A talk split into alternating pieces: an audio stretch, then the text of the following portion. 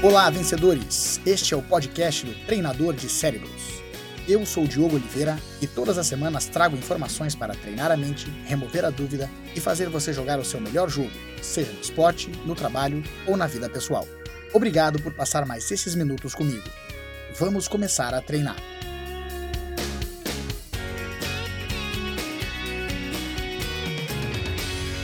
Bem-vindo mais uma vez ao podcast do Treinador de Cérebros. E a gente acaba falando bastante sobre aquilo que a gente aprende nos esportes, aquilo que a gente aprende na vida, e acaba falando um pouco daquilo que a gente pode utilizar para, nossa, para o nosso dia a dia, aquilo que a gente pode aprender. Eu tenho estudado muito a questão dos técnicos esportivos, sejam eles técnicos de futebol, de futebol americano, de basquete, e o que mais me impressiona com relação ao esporte é o fato esses técnicos famosos, esses que têm sucesso, concentrarem os seus esforços cada vez mais em fazer com que o atleta ele pense no processo, no processo de treinar, no processo de jogar, sem estar tá muito focado com o resultado lá na frente. É, eles não estão muito preocupados com o resultado é, e sim com aquela, aqueles próximos cinco minutos de jogo ou com aqueles próximos é, dois minutos de treinamento, é, lembrando que é o processo que vai fazer com que eles possam ter os resultados que eles gostariam. E isso é uma das coisas que me chama muito a atenção. Quanto mais a gente estuda a questão de flow, a questão daquilo que os neurocientistas têm mostrado sobre o alto desempenho, mais a gente vê que uh, as, os grandes performances, seja na parte de esporte, seja na parte de negócios, na parte das artes, as grandes performances elas são é, quebradas em pequenos desafios, em pequenos pedaços. E esses pequenos pedaços, quando a gente se concentra em fazer aquilo ali, viver o momento, se concentrar na, na tarefa do momento, mais fácil é para a gente vencer os obstáculos mentais. Porque lá no fundo, o que dificulta para a gente mentalmente é a história que a gente vai contando para nós mesmos e que vai atrapalhando a, a nossa performance. Se a gente está perdendo um jogo, ou se a gente não está indo bem, se a gente é, tem a torcida vaiando, ou no mundo dos negócios tem é, a importância daquele negócio que a gente precisa fechar, quanto mais a gente vai contando uma história é, difícil para a gente, mais a gente acaba atrapalhando a nossa mente. Agora, se a gente se concentra no, na tarefa em questão, se a gente se concentra no processo de atingir certas coisas, mais fácil, porque daí a gente desliga essa narrativa mental e se concentra mais em reconhecimento de padrão. Ou seja, aquilo que a gente treina aparece com mais facilidade.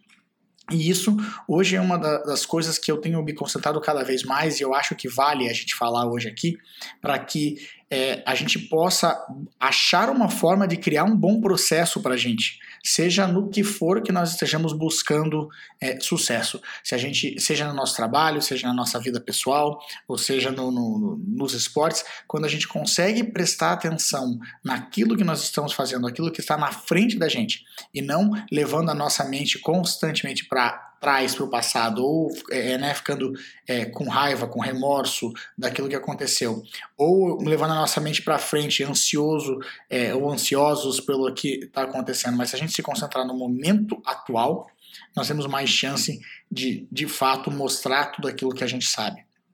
No, no, nos esportes isso fica muito claro e fica muito óbvio, porque a gente vê o atleta quando ele está concentrado no momento, a, aquilo que ele faz aparece é, muito melhor do que se ele está preocupado com o que a torcida está pensando ou se ele está preocupado que o placar está muito longe.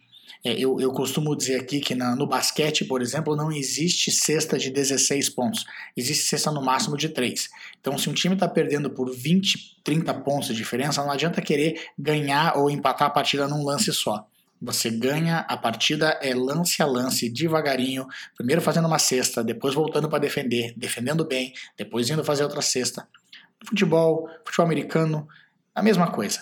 Isso também acaba sendo revertido para a nossa vida pessoal. A gente não consegue, é, na maioria das vezes, tirando é, algumas exceções, você não fica milionário da noite para o dia.